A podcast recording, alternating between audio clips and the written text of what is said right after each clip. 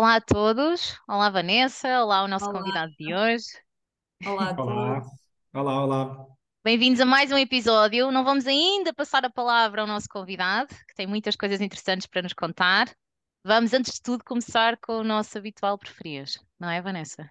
Bem, rufar tambores e aqui vai ele. Então, Hum.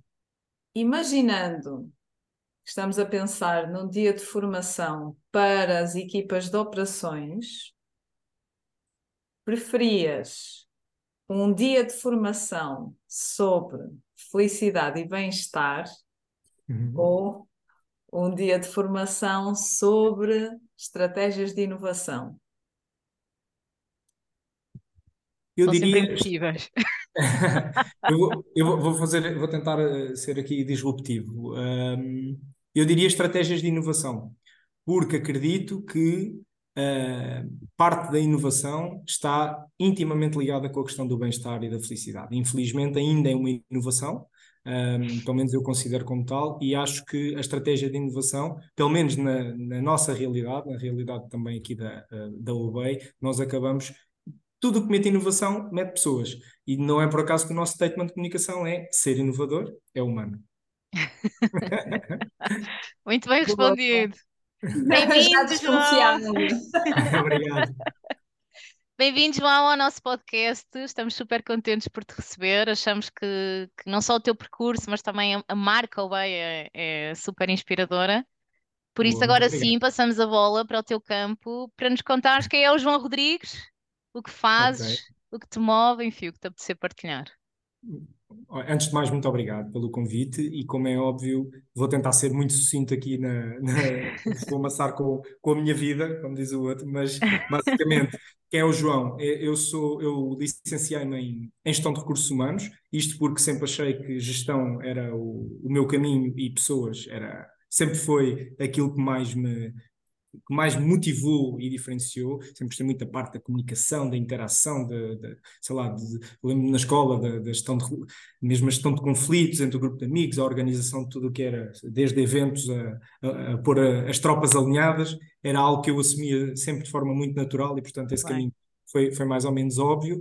Depois eh, dessa licenciatura, mais tarde, já, já, já no mercado de trabalho, tirei um mestrado em Políticas de Desenvolvimento de Recursos Humanos. A licenciatura foi no, Polite- no Instituto Politécnico de Setúbal, uma casa que eu, que eu simplesmente amo, e, e depois eh, eh, o mestrado tirei no, no no ISCTE, no ISCTE, no ISCTE, escola Ok. também onde, onde pude aprender bastante e tive professores fantásticos. Hum, uma coisa que eu acho que é muito importante dizer, ao longo do meu percurso académico, nomeadamente na licenciatura, tive a oportunidade de fazer parte da, da Associação de Estudantes, da Escola Superior de Ciências Empresariais, eh, onde tive três anos da minha vida, onde dediquei muitas horas. Foste eh, presidente da Associação de Estudantes lá da. exatamente, exatamente. É. E- e no último ano tornei-me tornei-me presidente, foi um, foi um desafio ah, absolutamente incrível. Eu continuo a dizer, e as pessoas estranham muito quando eu digo isto, mas continuo a dizer que foi o desafio mais difícil que tive até hoje. E espero não. Eu, mesmo que um dia venha a ser CEO de uma empresa, eu talvez ah, continue a dizer isto. E porquê? Porque todos os desafios que nós temos, nós temos que ah, ah, colocá-los no, no- no tempo, no espaço, na- nas, nas competências que nós temos para, para, para assumir Ah, aquela uhum. responsabilidade. E aquele foi um momento em que eu acho que todos nós, quando somos jovens, achamos sempre que somos mais perto do que aquilo que somos, que estamos mais preparados do que aquilo que estamos. Eu sempre fui eh, autoconfiante nesse aspecto, mas como é óbvio, caí de costas eh, com, com todos os desafios que, que fui tendo e percebi que, de facto, quando se lida com pessoas, quando se lida, por exemplo, com, quando és um líder eh, que tem que ser reconhecido como tal, e ainda por cima lideras 32 voluntários, como era o caso, além de alguns funcionários depois que eram remunerados, mas 32 funcionários, no fundo funcionários ou, ou- ou dirigentes associativos voluntários, hum, tu não tens, não tens dinheiro para aliciar as pessoas. Ou seja, ou tu tens, de facto, uma capacidade de liderança eh, que é baseada em visão, em valores, em, em, em confiança, em inspiração que tu passas às pessoas, ou basicamente ficas sozinho. E a verdade Foi é um bom que estágio, então, não é, João, para aquilo que foi, viria a foi. ser o teu percurso. Sim, Sabem que eu também fui presidente da Associação de Estudantes, mas foi no 12º, não fiz grande coisa, mas. E eu sabia, eu sabia. Afinal, estou aqui rodeada de pessoas populares. já dito, sim, sim, dito. E, e depois disso, portanto, ingressei no mercado de trabalho, entrei na consultoria, sempre tive isso na minha cabeça, tinha que ir para a consultoria, porque ia. Também é uma ótima escola. Exatamente, uma, uma boa escola, muito conhecimento, muitas realidades diferentes, começar a, a, a, tentar também perceber exatamente para onde é que eu poderia ir e tive, tive uh, três anos e meio, sensivelmente, passei por duas empresas, pela Eleves, onde, onde é uma empresa uh, que guarda um carinho tremendo, onde não só Uh, aprendi muito como criei uma networking, que eu acho que a networking uhum. é, fundamental, uma networking muito forte, com pessoas que se tornaram amigos para a vida, com pessoas que ainda hoje trabalho, já trabalhei algumas vezes até, noutras, noutras realidades, e, e, portanto foi uma escola muito, muito importante. Depois estive na Hayes, também uma escola muito importante, por ser uma multinacional de origem inglesa, com, com, com, muito processual, onde também alimentei uma networking muito forte, porque tinha colegas absolutamente geniais, amigos também que, que mantenho hoje e com quem pude aprender muito. Uh, e depois tive uh, uh, a oportunidade de passar para o lado do cliente, como se costuma dizer, onde ingressei na, na Zagop, uma empresa de engenharia e construção, que faz parte de um grupo gigante, que é o Grupo Andrade Gutierrez. Aqui tive seis anos da minha vida e tive, foi, foi uma, uma, uma experiência extremamente enriquecedora. Tive a, a, oportunidade de lidar com uma realidade tremenda em termos de dimensão. Portanto, estamos a falar de quando eu entrei, a Zagop tinha 14 mil funcionários na Europa, África e Ásia. Uh, e o grupo tinha 250 mil, uh, qualquer coisa deste género. Nós fazíamos tudo, ou seja, tive a oportunidade de tocar em todo o tipo de programas, todo o tipo de projetos, sou um sobretudo nesse aspecto mas acima de tudo são sobretudo ter tido uma líder incrível, que é a Délia Gonçalves. Um, oh, Délia, tu estás a ouvir isto? É verdade, Maravilha. E, e, que ainda hoje olho para ela como uma líder, a verdade é essa, porque foi alguém que, que, que, que sempre, uh, ela costuma dizer que não me deu mais do que aquilo que eu, que eu merecia, digamos assim, mas que me deu muito, acima de tudo deu-me oportunidades e, e, acho que isso é que faz a diferença e portanto foi, foi muito foi uma pessoa muito importante para mim, como toda a equipa, era uma equipa muito grande, a nossa equipa de people, uh, estávamos, estamos a falar de 20 e qualquer coisa pessoas, portanto já uma dimensão muito considerável, fizemos projetos incríveis. Depois entra a Obey, e a Obey é um amor de há muitos anos, eu costumo dizer que estou... Há quanto tempo estás na Obey? Era o que eu ia dizer, estou na OBEI desde 2018, portanto há 5 anos a caminho dos 6, desde fevereiro de 2018, mas eu sou da OBEI desde 2010. Como assim? Foi a altura em que o José Cruz, que é o nosso uh, diretor de operações, o nosso COO, um, ehm, sai da Eleves para ir para a OBEI. A OBEI era uma coisa muito pequenina, em Portugal, 25 pessoas, portanto, era ele e o CEO que estavam na estrutura e tínhamos 25 uh, eh, consultores a, a, a, trabalhar em projetos. E, e, eu, pela relação de amizade que tenho com o José, comecei a acompanhar a vida da OBEI e a verdade é que em, em, nós tínhamos, por exemplo, um, um, uh, um almoço, uh, desculpa, um jantar mensal, em que reuníamos vários amigos de várias experiências profissionais e a verdade é que muita malta começou a ir para o OBEI, pessoal, veio da Eleves, etc., começou a ir para o OBEI tinha muitos amigos nessa estrutura com quem partilhava uh, uh, muito da minha, da, da minha experiência e, e, eles partilhavam muito dos problemas que tinham. Fui convidado várias vezes a juntar-me ao UBEI, mais numa ótica de desenvolvimento de negócio, que era o que eles precisavam na altura. Eu estava, como, como disse há pouco, em verdade, por uma vertente mais de estratégia de gestão de recursos humanos, etc., de gestão de pessoas. E uh, até que em 2017, final de 2017, início de 2018, surge então aqui um convite mais sério. dizer, pá, estamos a chegar às 500 pessoas, precisamos efetivamente aqui de uma, de uma, de, uma, de atacar uh, uh, a área de gestão de pessoas de uma forma mais estratégica e basicamente uh, fui, fui, fui o escolhido, fui, tive a felicidade de ser a pessoa que eles identificaram logo como a pessoa que podia ajudar. Um, e a partir daí entra, entra então aqui, uh, se calhar, esta nova história, e onde a área da formação foi das coisas que eram mais necessárias na OBEI naquele momento da minha entrada e surge uh, no meu business plan para a OBEI, digamos assim, uh, a ideia de construir uma academia. A Academia OBEI, que hoje existe e que acho que está de muito boa saúde, já lá vamos, mas, mas foi um dos, um dos nossos bebés. E, e, já agora, só para dar aqui uma nota, o que é que eu pedi, e acho que isto é interessante para, para, para início de conversa, o que é que eu pedi ao, ao João Bexiga, o nosso CEO, na altura que me sentei com ele a conversar. Apresentei-lhe o business plan, ele comprou, pá, porreira, é isto mesmo que nós precisamos. O que eu lhe disse foi, ok, então, para ir para a frente, só te vou pedir duas coisas. Vou-te pedir quatro pessoas uh, para trabalhar comigo, porque eu sozinho nunca vou conseguir fazer nada. uh, e durante um mês eu não vou entregar absolutamente nada. Ele ficou assim a olhar para mim, mas como assim não vais entregar nada? Não, uh, durante um mês eu vou recrutar a minha equipe, contratar a minha equipa e vou ouvir as pessoas. Vou falar com o máximo de pessoas que eu consiga dentro da OBEI para entender se a visão estratégica que eu tenho e que tu e o resto da direção compraram efetivamente é sentida pelas pessoas como aquilo que é necessário, mas acima de tudo definir prioridades. Eu tenho que perceber onde é que dói mais para depois conseguir uh, ir entregando e também injetar confiança naquilo que é o meu papel e o papel da minha equipa dentro da OBEI. Eu acho que isto correu muito bem. A verdade é que o business plan, uh, uh, felizmente, coincidiu quase a 100% com aquilo que era sentido pela organização. Sinal também que a direção não estava de olhos fechados e, e, percebia o que, é que estava a acontecer. O que é que mudou? As prioridades. Uh, perceber que coisas que se calhar para a direção eram apenas mais operacionais, eu dou sempre este exemplo, porque acho que é um exemplo giro, falava-se é, de formação, avaliação de desempenho, coisas em grande, e eu percebi que as pessoas estavam todas muito estressadas no escritório porque a gestão da Copa não estava a funcionar bem. estava tudo muito confuso. Então a primeira coisa que eu fiz foi um fluxo de como é que poderíamos gerir adequadamente a Copa para haver organização e para que as pessoas se entendessem e percebessem o seu papel dentro daquilo que é uh, um trabalho que era de todos uh, na altura e, e, lá está uma entrega rápida que uh, não estava sequer naquele business plan, como é óbvio, mas é isto que é a gestão de pessoas. É uhum. gerir, ouvir as pessoas, gerir expectativas e tentar ir ao, ao, encontro dessas expectativas dentro daquilo que é razoável, como é óbvio, e fazível dentro das organizações. Um, João, se calhar para início de conversa, para ouvir uh, eh, um, no fundo a visão que tu tens, a opinião que tu tens sobre uhum. isto, um, eu acredito que a Obey é uma marca bastante reconhecida e de, e de peso no mercado não, não estou muito interessada em perceber qual é que é a proposta de valor para fora, para os vossos clientes, mas qual é que achas que é a proposta de valor para dentro? O que é que faz da Obey uma empresa especial? Boa, muito bem. Olha, então, aqui eu, eu diria que um, eu acho que nós somos uma empresa muito, muito aberta, muito informal no trato, uh, e, e, eu acho que as pessoas aqui sentem que têm um nome, que não são um número, apesar de sermos 1450 pessoas em Portugal, eu acho que toda a gente sabe que é, é que, ok, eu sou o João, eu não sou o funcionário 1400.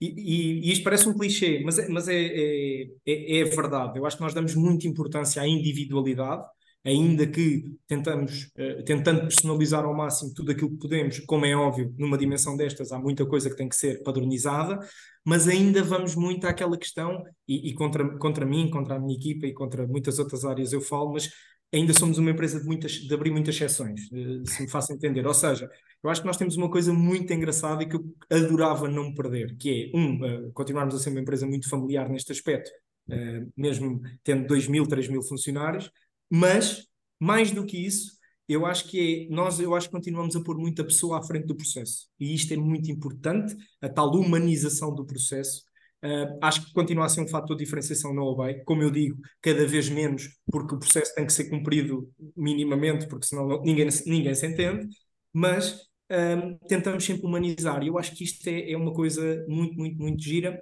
e temos algumas técnicas, inclusive, que fomos criando, ou ferramentas, ou programas, como quiserem, que eu acho que também são demonstrativas disso, principalmente na área de L&D, portanto, na, na, nossa academia, já, já lá vou, mas tenho aqui algumas, alguns pormenores que eu acho que podem ser interessantes e que mostram esta cultura. Portanto, se eu pudesse dizer cultura de proximidade, informalidade, muito feedback. Nós, uh, na sessão de boas-vindas que fazemos mensalmente com todos os colegas que entraram no último mês, onde estou eu, está o CEO, está o diretor de operações, está a equipa, um responsável da equipa de, de recrutamento, está a minha equipa, os meus, a, a, minha, a minha equipa de People Business Partners, onde aquilo que demonstramos, e aquilo, se eu te pudesse dizer qual é a buzzword, é feedback. Feedback, feedback. É, passem feedback, se não estão a gostar, passem feedback. Se a vossa expectativa está a ser corrompida por alguma coisa, se o que eu estou hoje aqui a dizer não for verdade, por favor digam-nos, porque alguma coisa está errada e nós temos que corrigir.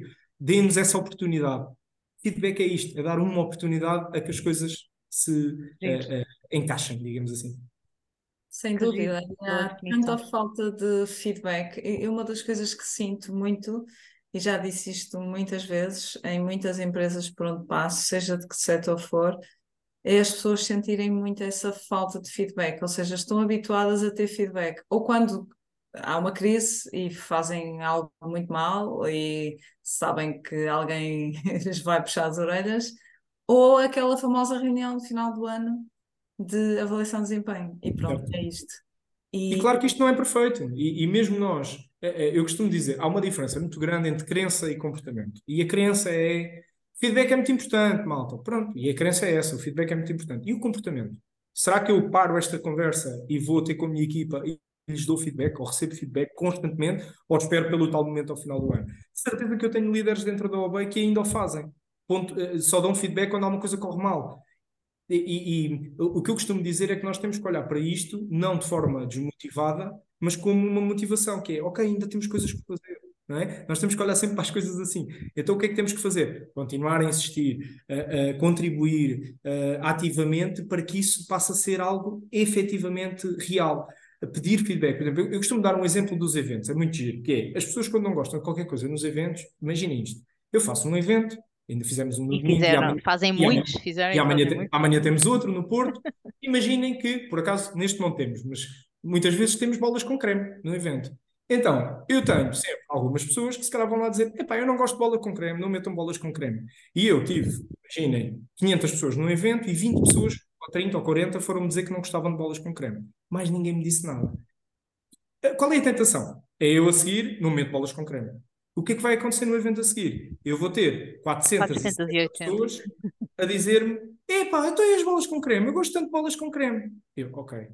Pronto. Então, o que é que eu convido sempre as pessoas a fazer? Gostaste de bolas com creme? Diz-me, por favor. Adorei as bolas com creme.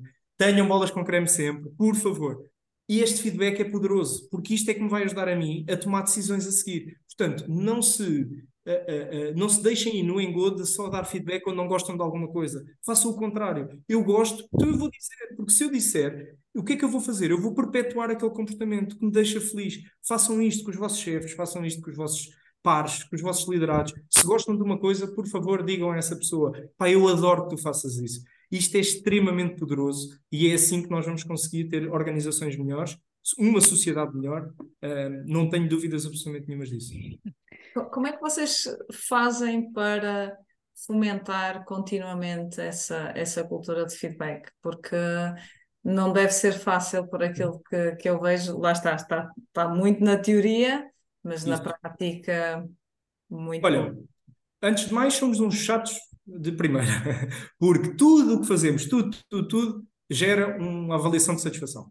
Eu, eu, quero sempre ouvir as pessoas. Claro que depois parte das pessoas querem ou não contribuir, mas é o primeiro sinal. Epá, se a empresa, cada coisinha que acontece, me está a perguntar, tu o que é que achaste? Já é qualquer coisa, não é? Portanto, eu, uhum. eu, eu costumo dizer que nós são estímulos. Agora, um, qual é a taxa de resposta destas coisas? Varia muito, mas eu nem posso queixar. Eu, eu diria que, em grande parte, as pessoas acabam por, por ir lá e ir dar, uh, às vezes, só uma mensagem positiva: epá, continuem, evento maravilhoso, o meu filhote adorou o evento, por exemplo. Uh, e, mas uh, gostava de ter mais, gostava. Gostava. Agora, eu costumo também dizer uma coisa, que é, atenção, nós queremos feedback, mas a maior parte das pessoas, uh, na verdade, não quer bem feedback. As pessoas querem, querem receber um elogio, querem ser reconhecidas. Não é? Eu dou sempre este exemplo a brincar da minha mãe. A minha mãe é das pessoas que nunca quis feedback, apesar de me pedir sempre. A minha mãe dizia assim: Então, João, a sopa está boa? Eu, tá, tá. E ela, não, diz a sério, está boa. Sim, está boa. Ó, João, diz a sério. Olha, então pronto, é assim, está boa, mas por acaso está assim um bocadinho puxado ao sal. Olha, então para a próxima faz. ela não quer feedback, ela quer ser elogiada, ela quer reconhecimento, ponto. Portanto, nós temos de ter muito cuidado com esta questão do feedback, o que é que nós queremos efetivamente. E isto dá-nos uma responsabilidade muito grande, que é o que é que eu vou fazer com esse feedback. É Sim. É aqui que nós criamos uma relação de confiança e de gestão de expectativas real. Então, eu costumo passar sempre isto uh, internamente à minha equipa, mas também uh, a todos os líderes da OBOI, middle management, que é, malta, vão atrás e façam follow-up. Digam às pessoas, olha, obrigado por teres respondido, obrigado por me dares esta oportunidade, olha, aquilo que tu enviaste, ou a dúvida que me colocaste, pá, se calhar não percebeste bem, olha que é assim. Ou então dizer, olha, o que me pediste, pá, eu percebo perfeitamente a tua posição, mas de facto neste momento não faz sentido, não conseguimos, por isto, isto e isto. E assim, temos que esquecer o não porque não, o sim porque sim, temos que, temos que dar de facto tempo às pessoas. Isto é, é, é extremamente difícil, eu sei, mas eu costumo dizer o que, é, o que é que é preferível? É nós continuarmos a ter uma visão e uma vontade de fazer as coisas diferentes e utilizar, por exemplo, tudo aquilo que hoje vemos de inovação, de tecnologia a nosso favor para nos libertar de tempo para dedicar às pessoas, é, é, é que se nós formos abandonando estas ideias, vai haver um dia em que uh, podemos perder este sentido. E então, ah, não vale a pena estar a dar feedback, eu não tenho tempo para isso. Pronto. Não, eu quero é caminhar para uma organização em que tudo o que é um processo mais mecanizado, a ter a tecnologia a trabalhar para mim e eu poder dedicar-me efetivamente a este trabalho que eu sei que é muito difícil, que às vezes é chato. Sabemos disso, estamos aqui a falar para diferentes públicos, portanto, uh, vamos sem tretas, é, é muito é muito complexo dar, dar tempo às pessoas. Uh, a nossa vida é, é tremendamente uh, difícil e chata nesse aspecto. Mas posso-vos dizer uma coisa: pessoalmente, nada me dá mais prazer do que perceber que tenho impacto nos outros na minha equipa. E, eu sei que o feedback é, é, a melhor forma de eu impactar a minha equipa. Seja ele positivo, porque faça aquela pessoa ganhar uh, o dia, seja ele uh, negativo, não é? para fazer a pessoa refletir sobre uma ação ou um comportamento que teve e tentar melhorar. E a verdade é que a experiência vai-me dizendo que dói muito e custa muito nós darmos feedbacks negativos. Mas a verdade é que o impacto é muito poderoso e quase sempre resulta. Quando eu digo resulta, é a pessoa vai mudar? Não sei, nem sempre, ok? Mas eu pelo menos fiz a minha parte. E vai haver um dia que eu posso utilizar isso a meu favor para justificar determinadas decisões que eu estou a tomar. E isto é muito importante. Por isso é que eu, como a Vanessa dizia, o feedback ao final do ano é uma, um, problema duplo. Porque é um problema para a pessoa que está a ser apanhada de surpresa e é um problema para mim. Estou a tomar uma decisão e eu não vou conseguir justificar aquilo bem. E mais, então, triplo para a organização até, não é? Porque tu esperas um ano, um ano em que a pessoa está então supostamente a fazer algumas coisas menos bem e a contribuir de forma menos positiva para a organização, não é? Exatamente. Diz-me diz uma coisa, João. Imagina que nessa cultura de feedback uhum. uh, e, e, tendo tantas pessoas a trabalhar na OBEI atualmente, um dos papéis principais há de ser o papel do líder destas diferentes equipas. E eu sei que tu tens, sabemos que tens esta premissa de máxima responsabilização um, para os teus é. líderes. O que, o que é que um líder da OBEI faz ou deve fazer? O que é que tu esperas deles? Então, o que é que eu espero? Uh, claramente, e, eu tenho, tenho inclusive um artigo uh, que, que, aborda, aborda este ponto, claramente uh, a máxima do cuidar de pessoas é uma responsabilidade intransferível é, é, é uma das nossas máximas. Ou seja, isto é um alerta à navegação de que todos os líderes têm que se responsabilizar pelas suas pessoas. Não vai haver alguém, uma figura, que em determinado momento uh, vai resolver os problemas por ela. Não vai ser o CEO, não vai ser o João, não vai ser o, uh, uh, a equipa de People Business Partners que vai fazer esse trabalho. É o líder. O líder tem que ser a figura inequívoca de conexão das pessoas à empresa. Este é um papel de um líder. Seja ele um líder de gestão de topo, seja ele um, um, middle management, é, é, seja ele um chefe de primeira linha, é, é o que é. Agora, o que é que, o que é que nós pedimos às pessoas? Nós pedimos que se centrem eh, nas equipas, que se sentem nas suas pessoas, porque são as pessoas que efetivamente vão entregar resultado, que vão permitir que a empresa gere resultado.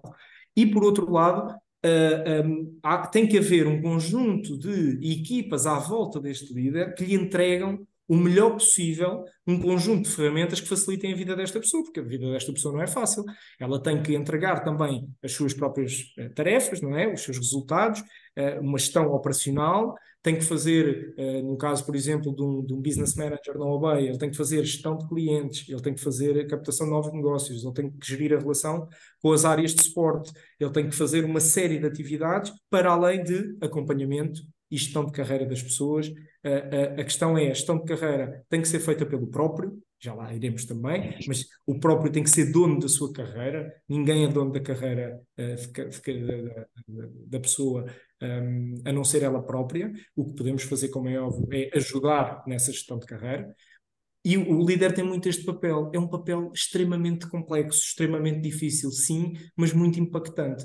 Uh, eu, eu, costumo dizer que o facto de termos um líder uh, agregador uh, deste papel e, e, que assume na íntegra este papel de cuidar de pessoas é um, uma contribuição tremenda para melhorar a experiência da pessoa com a marca ok? Porque ninguém gosta de ser empurrado uh, entre áreas, entre pessoas. Olha, não, isso não é comigo, isso tens que falar com o RH. Não, isso não é comigo, tens que falar com o finance. Isso não é comigo, tens que falar com a qualidade. E por aí fora, isto só vai deteriorar a relação daquela pessoa que está focada num papel técnico, essa sim, executante, digamos assim, mais operacional, e de repente é envolvida num conjunto e número de contactos que não fazem muito sentido. Nós temos que criar essa, essa estrutura. Numa empresa grande, uh, um, temos que evitar as redundâncias e aumentar o accountability. E isso só se faz quando o papel do líder está muito uh, uh, bem definido. Agora, temos desafios e temos a esperança, como eu dizia também há pouco, uh, de melhorar a vida desta pessoa, deste líder, dando-lhe mais ferramentas, mais tecnologia ao serviço dela, mais pessoas à volta dela que a, que a suportem, para contribuir para que o líder possa efetivamente fazer uma boa gestão das suas pessoas. Okay? É Olha, como é que eu, eu li uh, que vocês já tinham milhares de, de horas de, de, de, formação dadas, eh, entretanto, como é que vocês trabalham esta, esta cultura de, de aprendizagem? Já vamos lá, vamos lá. Inventaste um bocadinho, criaste uma academia. É verdade. Planos de carreira, então, conta-nos tudo, João. Ok, então concretizando aqui, uh, o que é que surge? Uh, se calhar, uh, quando eu entro na OBEI, a maior dor, digamos assim, era ter os tais, os tais managers a querer proporcionar formação às equipas e não haver uma estrutura pensada para tal. Então era tudo muito, olha, queres uma formação? Ok, procura, depois envia-me e a gente vê se tem budget para aprovar ou não. Ou seja, era muito assim um caso a caso, tudo ainda meio, meio perdido. Depois tínhamos era já, e, e, e dando, e dando aqui, como é óbvio também, uh, uh, mérito a quem o merece, havia aqui um trabalho da nossa equipa de RH, digamos assim, da altura, que era, fazia a gestão mais administrativa da RH, mas já de ter aqui algumas coisas. O que nós tínhamos era, uh, levantávamos as necessidades globais da empresa e tentávamos fazer um plano de formação anual, com workshops, etc., eh, pontuais que pudessem ir de encontro às expectativas das pessoas e tentar ter aqui já a formação a acontecer. Portanto, não fui eu que vim trazer, uh, eu e a minha equipa, formação para a OBEA. A formação já existia,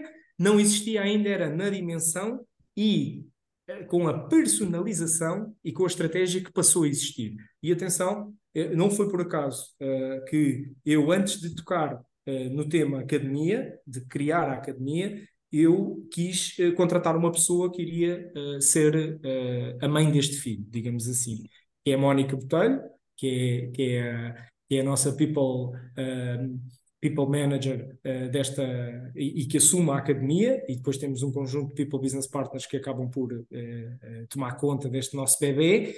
E porquê que eu fiz isto? Eu fiz isto porque eu sabia que em determinado momento eu ia ter que me afastar, ou seja, a estratégia era muito mais ampla, havia muita coisa para tocar. E eu precisava de um dono, precisava de alguém que olhasse para aquilo como isto é, é, é meu e eu vou fazer disto o, melhor, o melhor serviço possível e, e, eu acho que foi isso que aconteceu. Portanto, tenho uma sorte tremenda de ter eh, a Mónica e o resto da equipa comigo. E a Mónica, basicamente, uh, uh, o melhor elogio que eu lhe posso fazer é passou da visão, uh, para o, para o, ou, se quiserem, do conceito para a ação com uma, com uma profundidade tremenda. E hoje nós temos uma academia muito robusta. Concretizando, então, o que é que esta academia veio trazer? Veio trazer uma série de produtos que estão ao serviço das pessoas para tentar ir tocar em todo o tipo de necessidades que possam surgir, ok? Mais uma vez, nada é perfeito, não estou aqui a tentar eh, vender a, a ou qualquer coisa do género, mas nós criámos foi uma academia que hoje, portanto, a academia uh, é lançada, portanto, a, a Mónica entrou em maio, aí em julho nós lançamos a academia, foi uma coisa super rápida, e a verdade é que nós hoje, só para termos aqui noção de alguns números, nós já fizemos mais de 170 mil horas de formação ah, ao longo destes cinco anos, ou seja, dá uma média de 35 ou 36 mil horas por, por, por ano, um, sendo que tem sido crescente de ano após ano, e já, já explico como é que isso também veio, veio a ser possível. Um, temos, por exemplo, produtos que temos, cursos de línguas, onde temos neste momento 750 alunos. Ok? Ou seja, um, estamos a falar de uma dimensão monstruosa se calhar não são muitas as escolas de línguas que têm uh, tantos, tantos, tantos cursos a acontecer como nós temos em Portugal. Um, aqui estamos a falar de inglês e francês maioritariamente, mas também português para uh, estrangeiros que vêm, que não falam a nossa língua e que precisam de aprender, até culturalmente. Aí uhum. nem é tanto dar ao projeto, muitas vezes é para que a pessoa tenha uma relocation mais favorecida mais uhum. facilitada, portanto temos também isso, alguns cursos de espanhol, mas o grosso inglês e francês. Estas, estes cursos neste momento são 100% online, portanto em turmas, a maior parte deles, mas também temos pontualmente algumas aulas individuais em plataformas quando precisamos de acelerar o nível de linguístico. Temos também academias a funcionar para uh, novos colaboradores, por exemplo, estrangeiros que trazemos para Portugal, que podem não falar ainda a língua e que sabemos que isso é essencial para poder terem alocação a projetos. Então, fazemos uma academia intensiva com aulas todos os dias, com mentoria uh, uh, também individual, para que as pessoas possam estar no nível que nós precisamos para atacar depois, tecnicamente, digamos assim, a sua atividade. Uh, temos depois uh, uh, aquilo que eu acho que é mais standard, digamos assim, temos um catálogo de formação que fazemos, um, apesar de não ser pensado mensalmente, ele é executado mensalmente. O que fazemos uhum. é definir temas quentes, temas centrais, que, que, nos levantamentos de necessidades de formação vamos percebendo que, que interessam às pessoas e vamos fazendo webinar, temos um webinar todas as terças-feiras. Posso-vos dizer que temos eh, só, só para perceber, neste momento, nós temos, se forem ao nosso canal de YouTube, estão 178 webinars uh, gravados disponíveis. Isto porquê? Por, uh, disponíveis ao mundo, porque nós acreditamos, eu, uh, a tal cultura, a formação tem que ser cultura, o L&D tem que ser cultura, e na nossa cultura nós acreditamos muito na partilha, na proximidade e na criação de uma comunidade, nessa comunidade de partilha e de proximidade. Uh, acreditamos também, por outro lado, naquilo que é responsabilidade social e é por isso que isto está partilhado uhum. por fora. Eu recebo várias mensagens, por exemplo, de, de recém-licenciados uh, uh, no LinkedIn. Ei, João, olha, só para agradecer porque eu costumo ver as formações da OBEI no YouTube e isso tem-me ajudado imenso agora na, na, entrada no mercado de trabalho. Ou seja, isto é para o bono, é, é algo que nós fazemos focado nos nossos colaboradores, mas que sentimos que temos que exteriorizar. O conhecimento é para ser partilhado, ok? Não há isto. Eh, eu lembro-me na altura, quando entrei na OBEI, uma das coisas que eu dizia, isto mais em termos de comunicação, era o que nós temos que fazer é tirar o botão das paredes da OBEI e pôr vidros. Quem está lá fora tem que ver o que nós fazemos cá dentro, porque é isto que vai ajudar a atrair pessoas. Não é esconder e andar aqui cheio de, de, de não. É mostrar, olha, nós fazemos isto. E se a outra empresa ao lado fizer o mesmo, qual é o problema? É, é, é ótimo. Eu estou a ajudar a revolucionar o mercado para melhor. Portanto, isso faz parte também do papel de uma, de uma empresa como a Obey. O, o, ser inovador é humano, não pode ser da boca para fora, e isto é ser inovador, e é, acima de tudo, ser humano. É perceber que uh, uh, nós temos que entregar qualquer coisa também à comunidade e devolver muito daquilo que é possível uh, nós fazermos. Porque eu só consigo investir tanta informação porque tenho uma empresa rentável, onde as pessoas se dedicam a trabalhar, então é uma das formas que eu tenho de retribuir às minhas pessoas e à comunidade em geral. Ok? E depois entramos aqui numa outra matéria, que é a parte do reconhecimento. O que é que eu quero sempre? Eu quero fazer formações com pessoas de dentro. Não quer dizer que eu não vá fora buscar conhecimento, vou várias vezes, mas o grosso da formação na OBEI é formação interna, com formadores internos. Eu tenho, como vos disse, 1450 colaboradores, entre os quais tenho pessoas geniais, fantásticas, com enormes competências. Será que eu posso, eu posso deitar isso fora? Não.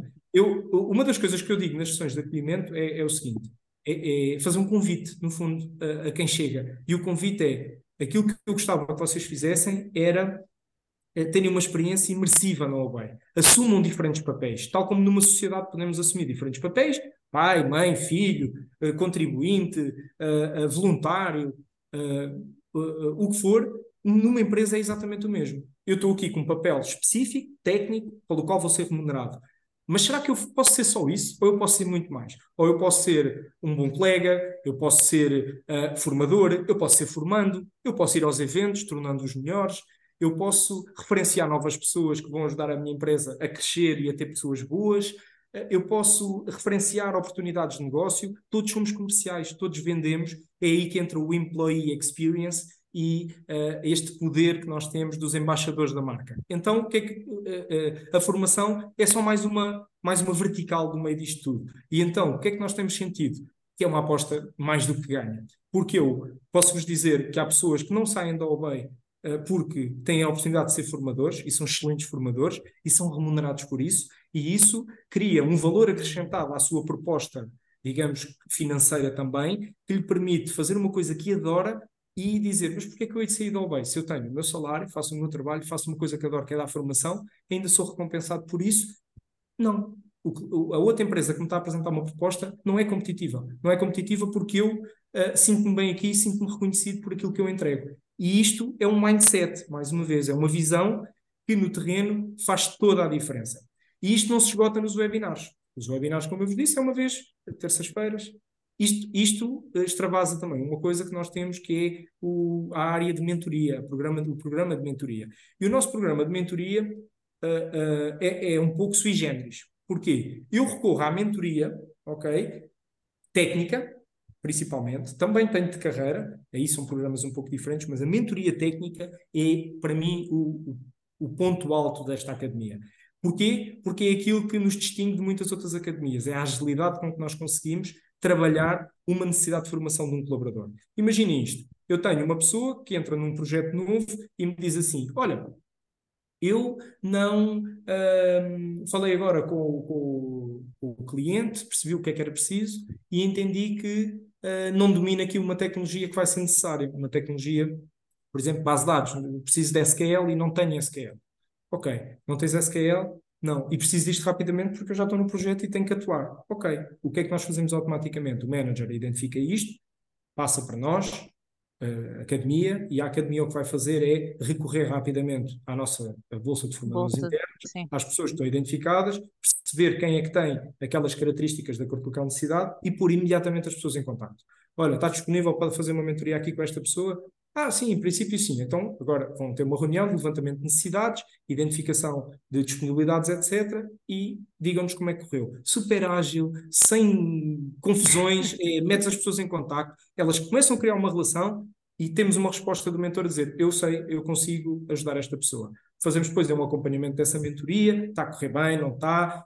O, o mentor envia-nos relatórios de acompanhamento: olha, a pessoa não sabia fazer isto, já sabe, está a correr bem, não está. Essas horas de mentoria são remuneradas, lá está, para o mentor, que está a fazer aquilo fora de horas, ok? E o mentorante recebe aquele plus de, uh, uh, de, de, de, aquela pílula de conhecimento rapidamente, com uma vantagem muito grande, tem um mentor. Ou seja, não é aquela formação. Porque se for para dar teoria, a pessoa vai à net e procura e há montes de coisas, ou vai à nossa plataforma de e-learning e certamente tem lá muitos conteúdos. Mas é aquele toque adicional. E, e com isto eu estou a criar uma relação. O, o que nós uhum. sentimos é que estas pessoas acabam por criar uma ligação muito forte.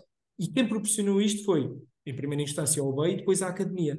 Então, o que acontece é que à volta da nossa academia há um conjunto de relações a serem construídas de respeito, de reconhecimento, de lealdade e que fica uh, para, para, para, para a posteridade, digamos assim, e uh, com isto nós entramos aqui então num, nesta formação mais ágil. Portanto, além dos webinars e desta mentoria, temos a tal plataforma de e-learning que reúne todos os conteúdos que pudermos sobre uh, todo o tipo de formação, desde comportamental, uh, técnica, uh, gestão, uh, línguas, tudo o que pudermos está lá dentro. Temos neste momento mais de, de 100 learning pads, Eu nem sei se tenho aqui o número ou não ao certo, mas mais de 100 cursos criados temos. Depois, dentro dos cursos temáticas, temos vários learning pads em que as pessoas podem uh, uh, uh, entrar, fazer de forma. Eu, eu, costumo chamar a isto mais até a formação autodidata. Portanto, é uma uhum. ferramenta ao dispor, ao, dispor, ao dispor, das pessoas para fazerem este trabalho. Como é que fazemos esta dinâmica? Porque é muito importante que é, isto é tudo muito giro, mas isto só acontece se nós tivermos comunicação, marketing associado a isto tem que ser, tem que ter branding, tem que ter eh, um naming para, desculpem os estrangeirismos, mas tem que haver uma nomenclatura para cada programa, tem que haver uma marca associada. Eh, nós temos logos para distinguir os vários programas, temos cores que distinguem esses programas um, e temos que incentivar as pessoas a fazê-los. Temos, por exemplo, mensalmente um, um challenge, um desafio ligado à plataforma de learning em que premiamos os melhores alunos. Ou seja, os alunos tiverem mais horas de consumo da plataforma de learning em determinado mês, os três primeiros um, recebem uh, uh, um prémio e recebem destaque. Por exemplo, tem destaque na nossa newsletter, em que são convidados a dar um testemunho sobre a plataforma. O que é que nós estamos a fazer com isto? Basicamente, mais uma vez, a atrair pessoas para aquilo que tanto trabalho nos dá. É um trabalho muito invisível. E, e quando nós falamos das áreas de L&D, é? das academias, há muita incompreensão sobre o que, é que, que trabalho é que esta pessoa faz. E só quem já organizou uma formação sabe o trabalho que dá a organizar uma formação, só quem cria conteúdos sabe o trabalho de, de excelência que tem que ser criado, uh, uh, para, ou que tem que acontecer para que aquilo seja criado.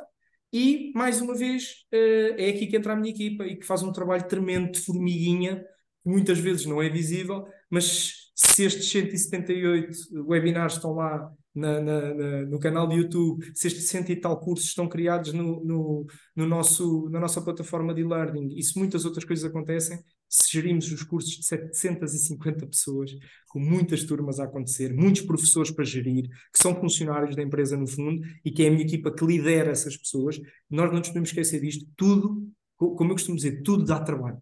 Okay? Depois dá um retorno também muito bom. A parte eh, em que eu sou uma pessoa extremamente feliz é que, é que o, o, o, meu, o meu negócio, digamos assim, o negócio da OBEI, um, eh, os gestores da OBEI, tanto topo como de middle management, percebem esta importância da formação e entendem que ela valoriza muito a experiência das pessoas. Eu ia perguntar-te isso, João. Uh, deixa, mas espera, deixa-me só dizer que acho super, super relevante, interessante que tenhas deixado aqui esta ideia de que realmente na formação a parte da comunicação e do marketing são fundamentais. E são uhum. um bocadinho o motor que faz com que depois as coisas acabem por funcionar. Acho super interessante e acho claro que às vezes é, é, esquecido. Ou não é dada sim. tanta importância e eu acho que tem muita mesmo. Mas, mas deixa-me deixa partilhar com os dois, aliás, uma coisa que aconteceu ontem. Uh, eu acho que em off eu partilhava que nós tivemos ontem um evento para promover a nossa plataforma também interna, criar buzz, tínhamos bolo, uh, tivemos sessões, enfim.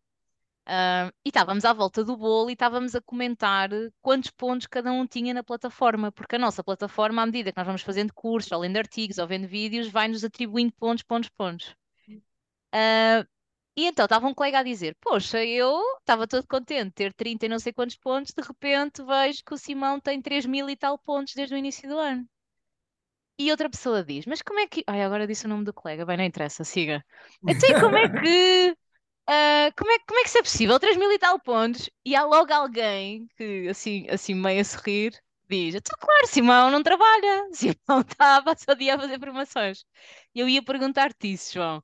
Eu acho que no caso é um comentário a brincar, até porque o Simão faz parte da academia, portanto, com toda a razão, tem 3 mil e tal pontos, tem muitos cursos para rever, uh, mas como é que se gere uh, este, este, este, estes dois pratos da balança, não é? Que é, queremos muito investir em pessoas e no seu desenvolvimento, por outro lado, há objetivos e deadlines e tarefas que estão atribuídas àquelas pessoas. O que é que achas que os líderes no fundo, desejam e esperam de nós enquanto academias? Ou seja, como é que crias aqui este equilíbrio? Não sei. Sim, olha, eu, eu aqui vou ter que, eu, eu tenho que dividir, uh, aí na minha realidade, isso é muito óbvio, mas nós temos muitas vezes que dividir uh, porque os públicos-alvos são muito diferentes. Eu, eu, não gosto de pôr pessoas em, em, em caixas, mas, uhum. por exemplo, o que é que eu sinto, estando no, no, no mundo das tecnologias uh, há, há cinco anos e qualquer coisa, eu sinto que uh, os profissionais de tecnologia têm uma consciencialização muito grande para, para, a importância da formação. São muito autodidatos, porque sabem que se pararem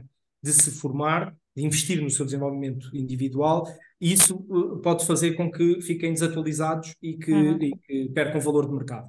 Então, uh, nessa perspectiva, eu acho que todos nós, todos uh, dentro da OBEM, entendemos essa mais-valia. Seja o manager, que é uma pessoa mais de gestão, que está a gerir uma equipa de, de, de, de profissionais da IT, que percebe que, por exemplo, nos projetos uh, dos clientes isto é muito valorizado, Quanto, quanto, mais conhecimento técnico as pessoas tiverem, uh, maior probabilidade de alocação a um projeto terão, de validação dessas competências. Portanto, aqui estamos todos muito em sintonia. Acho por vezes mais complexo, por exemplo, as equipas uh, que eu chamo as equipas de, de gestão, não é? Uhum. Uh, terem, terem depois essa, como é que eu hei de chamar, essa, esse rigor, esse rigor de perceber que há momentos para formação e há momentos uh, que, que, são para, para entregar. Um, e muitas das vezes as coisas misturam-se. E há pouco em off falávamos disso, das pessoas que saem da formação a meio, do, a, a meio da formação para, para ir fazer uma reunião e é, eu tenho que trabalhar. Um, e eu acho que isto ainda acontece, como é óbvio. Eu acho que as pessoas ainda olham para a formação como uma coisa que não é trabalho. Mas agora eu vou-vos dizer aquilo que eu digo sempre, ok? Que digo principalmente ao middle management. O que eu digo é: se eu como gestão de topo, define que a formação X é estratégica, que eu digo uhum. que a minha equipa tem que ter esta formação, ou a minha equipa tem que ter este processo de onboarding para estar capacitado para entregar resultados.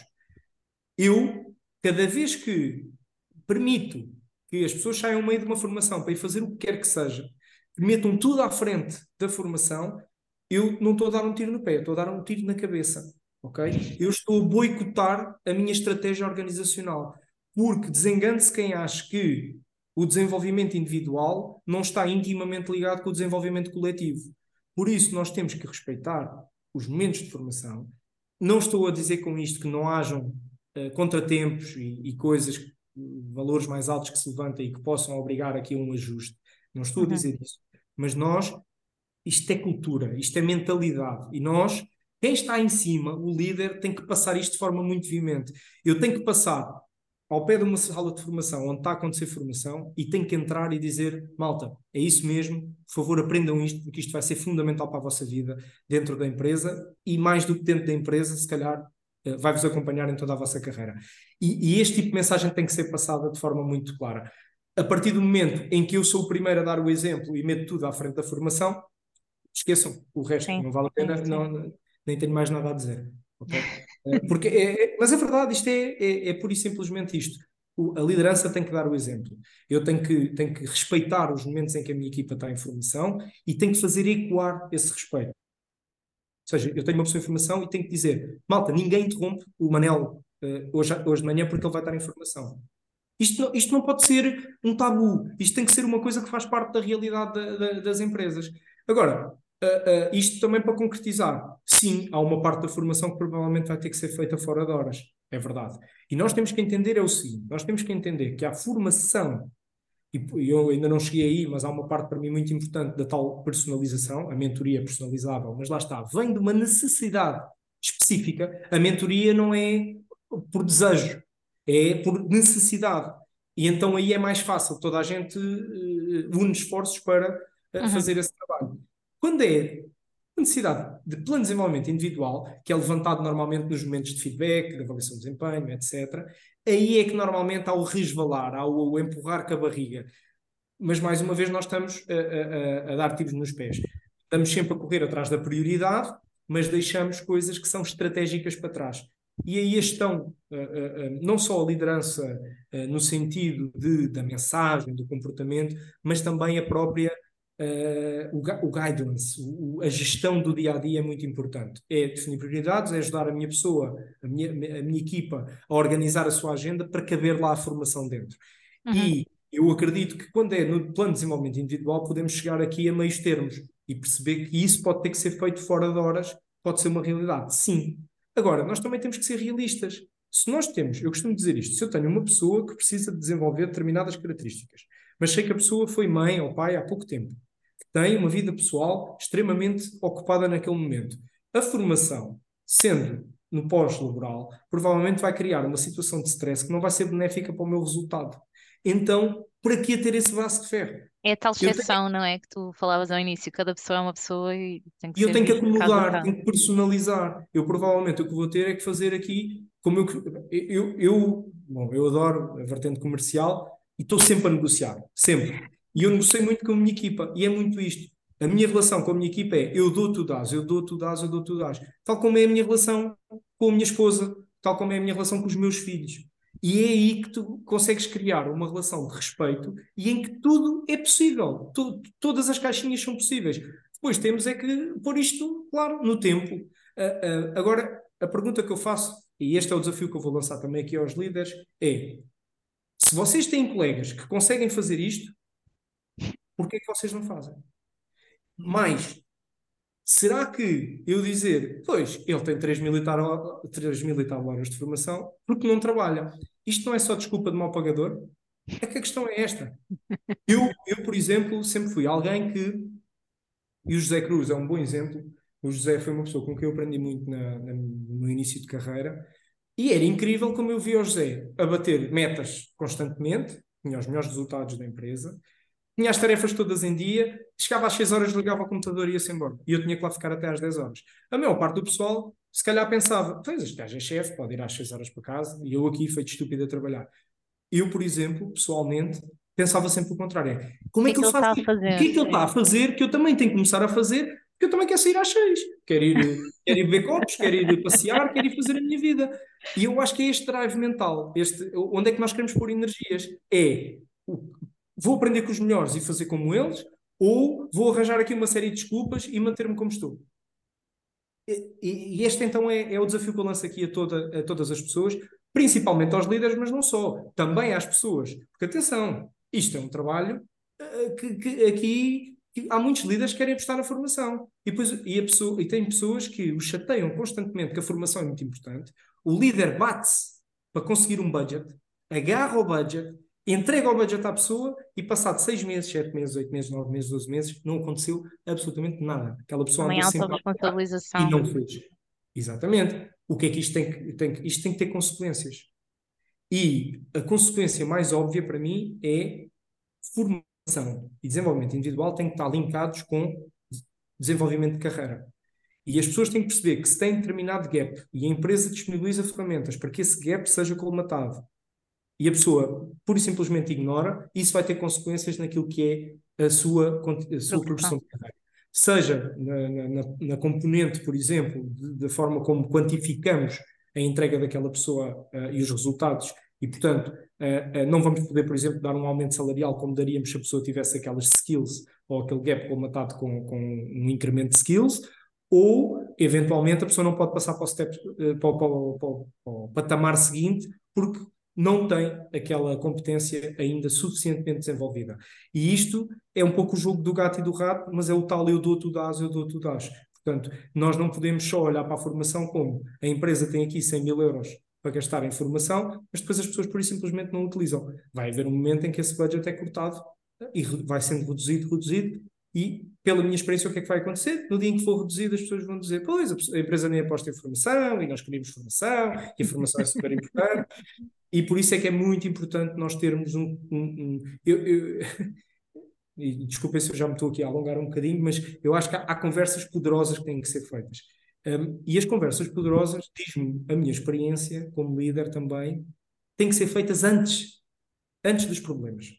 Que é que eu quero dizer? Eu tenho que mostrar às minhas pessoas um caminho, é como aos filhos tem que dizer: olha, tu podes ir por aqui, mas se tu fores por aqui, ou seja, se a tua decisão, concretizando, se a tua decisão for ignorar que a empresa te deu um budget para formação, o que vai acontecer é que esse budget vai deixar de existir e tu vais perder aqui uma oportunidade de ter uma formação financiada que te vai ajudar na tua carreira, para a tua vida, seja aqui dentro ou fora. E nós temos que ter esta conversa antes. Não é deixar que a pessoa não o faça e depois dizer assim: olha, não usaste, ardeu.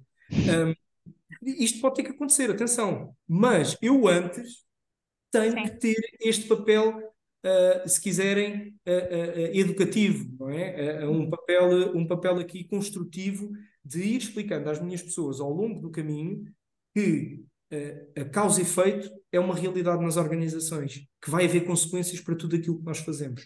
E, portanto, é muito importante nós irmos tendo estas conversas, explicar prós e contras e com isto deixar as pessoas decidirem, porque no final do dia, Catarina e Vanessa, uma das coisas que nós vamos aprendendo é que nós nunca podemos querer mais do que as outras pessoas, algo que é para elas. E isto é muito importante quando falamos de motivação.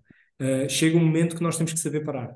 Nós temos que tentar dar o nosso melhor enquanto líderes para motivar aquela pessoa a fazer algo que vai ser bom para ela e, à partida, para a organização, mas chega um momento que nós temos que saber parar e perceber: eu não vou conseguir nada desta pessoa. A pessoa tem automotivação, ou, ou tem um, um, mindset preparado para dar o passo em frente, ou eu só estou aqui a criar um, um, um, um fator provavelmente de, uh, de, choque entre mim e ela, em que nada vai, que não vai resultar em nada de bom. Uh, portanto, nós temos que saber parar. Agora, ao pararmos, isso vai ter consequências, como eu dizia, e que muitas das vezes são consequências que depois uh, uh, podem ser penalizadoras realmente para a pessoa, que não é o que se quer. Nós, como líderes, então, o que eu diria é temos que ser muito evangelizadores, muito uh, encar quase encarregados de educação, digamos assim, um, neste, neste aspecto de avisar, de, de, de, de, dizer em determinado momento: olha, pela minha experiência, se isto não acontecer, vai acontecer isto. Uhum. Ok? Uhum. É só aqui uma, mais uma questão, embora tu já tenhas uh, ao longo desta conversa toda vindo a falar da, da importância óbvia que, que vocês dão a isto. Mas como é que vocês medem o impacto da, da formação? Uh, porque é, é, também uma questão, muitas vezes, uh, uhum. que fica meio que por terra e isto parece-me uma pescadinha de rabo na boca, não é? Se eu não meço realmente o impacto, depois eu não lhe dou a verdadeira importância, portanto, estamos neste ciclo. Sem dúvida. Uh, Vanessa, aqui, sendo mais uma vez o mais transparente possível, acho que é onde nós, e se calhar a maior parte das empresas têm de facto que, que, que investir mais tempo para, para ser mais efetivos. Uh, a verdade é que a avaliação da eficácia que nós fazemos é muito tenue face ao rigor que temos no, em todo o processo anterior, ok? E isso, e isso de facto acaba por, um, por ser complicado. Mas posso-te dizer que como é que nós avaliamos? Se for no caso dos nossos consultores, e, ne, e, mais nestas questões, sejam técnicas ou comportamentais, mas virada para o consultor, nós temos muitas das vezes um, um, um resultado, uma avaliação de eficácia real. Porque, um, aquela pessoa ganhou valências e de repente uh, uh, uh, consegue estar num projeto e ter bom desempenho. Uhum. O que nós podemos aí dizer é que contribuímos ativamente para o desenvolvimento individual daquela pessoa e uhum. para o resultado. E isto é importante.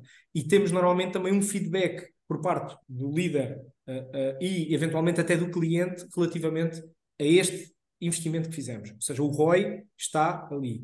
Para além disto, uh, eh, um, ehm, diria que por vezes é complicado ir mais longe do que avaliar a satisfação daquela pessoa. Perceber, ok, estás satisfeito com a formação que tiveste, gostaste, recomendas? Sim, recomendo, porreiro, muito fixe, melhorei nisto, melhorei naquilo. Isso para nós já é uma avaliação de eficácia. Porquê? Porque nós olhamos para a formação também como um fator de, um, reconhecimento daquela pessoa e de investimento naquela pessoa que queremos que a pessoa reconheça. Uh, ah, um, e, e, a verdade é que avaliar a satisfação daquela pessoa é muito importante para nós como uh, uma das formas, então, de medir, digamos assim, uhum. este, este investimento. Um, depois, uh, por exemplo, a questão das línguas também é muito visível, uh, um, é, é, mais fácil de, de, de avaliar. Tenho um, um, recrutador, por exemplo, um IT recruiter que não fazia entrevistas em inglês, de repente começa a ter as aulas e começa a ganhar uh, autonomia e começa a fazer aulas em inglês. Ok, está ali. Tenho... Depois faz melhor ou pior, a avaliação é um bocadinho diferente, mas a partir daquele momento a pessoa começou a ser autónoma na, e, e, digamos, fluente naquela língua o suficiente para fazer algo que faz parte do seu trabalho. Isto é extremamente uh, uh, importante também. Um, portanto, temos algumas ferramentas, como é óbvio, temos formas de o fazer, acredito eu que temos muito mais para melhorar. Se pensarmos assim, temos uma pessoa na equipa, um exemplo, na minha equipa, que tem uma formação de Excel. Eu consigo avaliar a todo o tempo a eficácia daquela formação? Uh, não. Uh, tento fazê-lo, tento, mas ainda é uma coisa muito, muito uh, quase. Uh, Talvez não lhe dês um nome ou uma estrutura, não é, João? Mas, mas vais-te apercebendo dessa mudança. Por exemplo, no caso do Excel, talvez conseguisses criar aqui uma fórmula, embora isso não seja necessário, provavelmente, entre as horas que a pessoa esteve em formação, não é? Que a empresa investiu na formação Mas dela, dizer, e as horas é que, que ela depois economizou a trabalhar isso no é, é Excel, ou economizou um colega a quem ela ia pedir ajuda, não é? Isso é, isso é, isso é muito do que é feito, ok? Um, e, e, e, nessa linha, por isso é que eu digo, há formas de o fazer e nós tentamos uhum. fazê-lo. Se estamos nesta fase a olhar uh, de forma muito, muito focada nisso, ainda não, mas posso-vos dizer que é uma coisa que está a ser trabalhada neste momento uh, e não é, não, é, não é bluff, é verdade, até porque estamos uh, neste momento com um processo de certificação na ISO 9001 e a avaliação da eficácia da formação é um dos pontos em que estamos a trabalhar para fazer face a uma oportunidade de melhoria que sabemos que temos. Portanto, que norma é eh, essa? É... A ISO 9001 da, da, da qualidade. Ah, da qualidade. Política de qualidade e tudo o que está inserido, processos, macro, okay. etc. Ok. Ah, bom, não sei, eu, eu teria mais perguntas, mas acho que já, já, já vamos para aí numa hora de conversa, se calhar, Sim, se calhar sim. ficamos por Eu, aqui. É, era isso que eu ia, que eu, que eu ia, que eu ia perguntar. Ficando por aqui, eu acho que um, queria só dar aqui realmente uh, duas ou três ideias para, para, Uhum. para, para empresas ou para líderes que estão a pensar em investir numa, numa estratégia de formação de, de, de L&D uh, mais robusta, digamos assim, não se esqueçam, de facto, de encaixar isto naquilo que é a cultura. e isso só se faz através do comportamento, não, não apenas da crença. E temos que ter uma estratégia de empowerment destas academias. Ou seja, a gestão de topo tem que dar poder a estas academias, tem que constantemente apontar os holofotes para estas academias e mostrar que são muito importantes e que são uma alavanca de desenvolvimento individual e coletivo e que vão ter impacto no resultado final. Só quando nós metemos as coisas nestes termos é que toda a organização entende o papel destas estruturas e, a partir desse momento, uh, passa a ser uma ferramenta, é isto que eu gostava de terminar. Uma academia de formação é uma ferramenta incrível de atração, desenvolvimento, motivação uh, eh, um, e, e, de, uh, eh, um, eu diria, de fidelização dos nossos colaboradores. Um, quando nós falamos em formação, nós não estamos a falar só para nós. Se eu sou uma empresa que investe fortemente em formação e que sei comunicar isso através das redes sociais, através de, de, do meu site, etc., a probabilidade de eu atrair novas pessoas é muito maior mas acima de tudo de atrair as minhas pessoas a ficarem, porque começam a perceber que vale a pena ficar, porque eu não só eh, estou num ambiente que gosto, mas sinto-me a melhorar constantemente. Isto é o que nós queremos da nossa vida normalmente.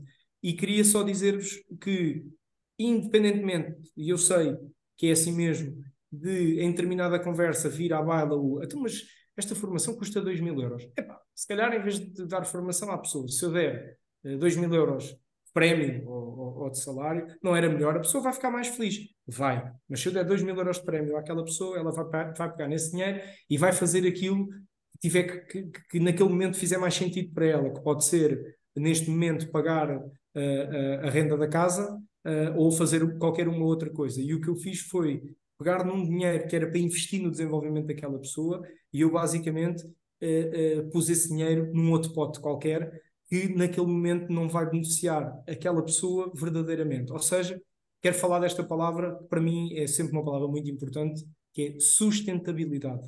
A sustentabilidade passa por investirmos, investirmos tempo, investirmos recursos uh, no sítio certo, à hora certa, e é isto que vai dar sustentabilidade. Eu, se não investir no desenvolvimento individual das minhas pessoas para fazer face àquilo que são os desafios atuais e futuros, esqueçam a parte da sustentabilidade porque eu não vou estar a garantir que a minha empresa está preparada para o futuro. Ok? É isto que eu acho que tem que distinguir os líderes, esta visão de curto, mas acima de tudo de médio e de longo prazo, e não tenho dúvidas que uh, uh, a formação e o desenvolvimento são essenciais para uma estratégia de médio e longo prazo das organizações, porque são focadas nas pessoas. E sem pessoas não há empresas. As empresas são as pessoas. Ok? Uau, João. acho que já tínhamos ideias que seria, acho que já tínhamos ideia, aliás, que serias um, um enorme embaixador da causa LND, mas talvez não com toda esta pujança, foi incrível. Obrigado. Bom, obrigado. Muito obrigada a nós. Obrigada pelas partilhas. Um obrigada por este. E, e, continuem com este podcast que é muito interessante. muito obrigada. Obrigada, João. Obrigada por este abrir de cortinas também para a cultura da UBEI, que eu acho que é realmente muito inspiradora. Obrigado. Espero que continues o ótimo trabalho. E, e é isso. Obrigada a vocês por ouvirem. Obrigada. Obrigada por estarem aí connosco. Obrigada, João. Obrigada, Catarina. Obrigado a todos. Obrigada. Até uma próxima. Tchau, tchau. Até a próxima. Obrigado.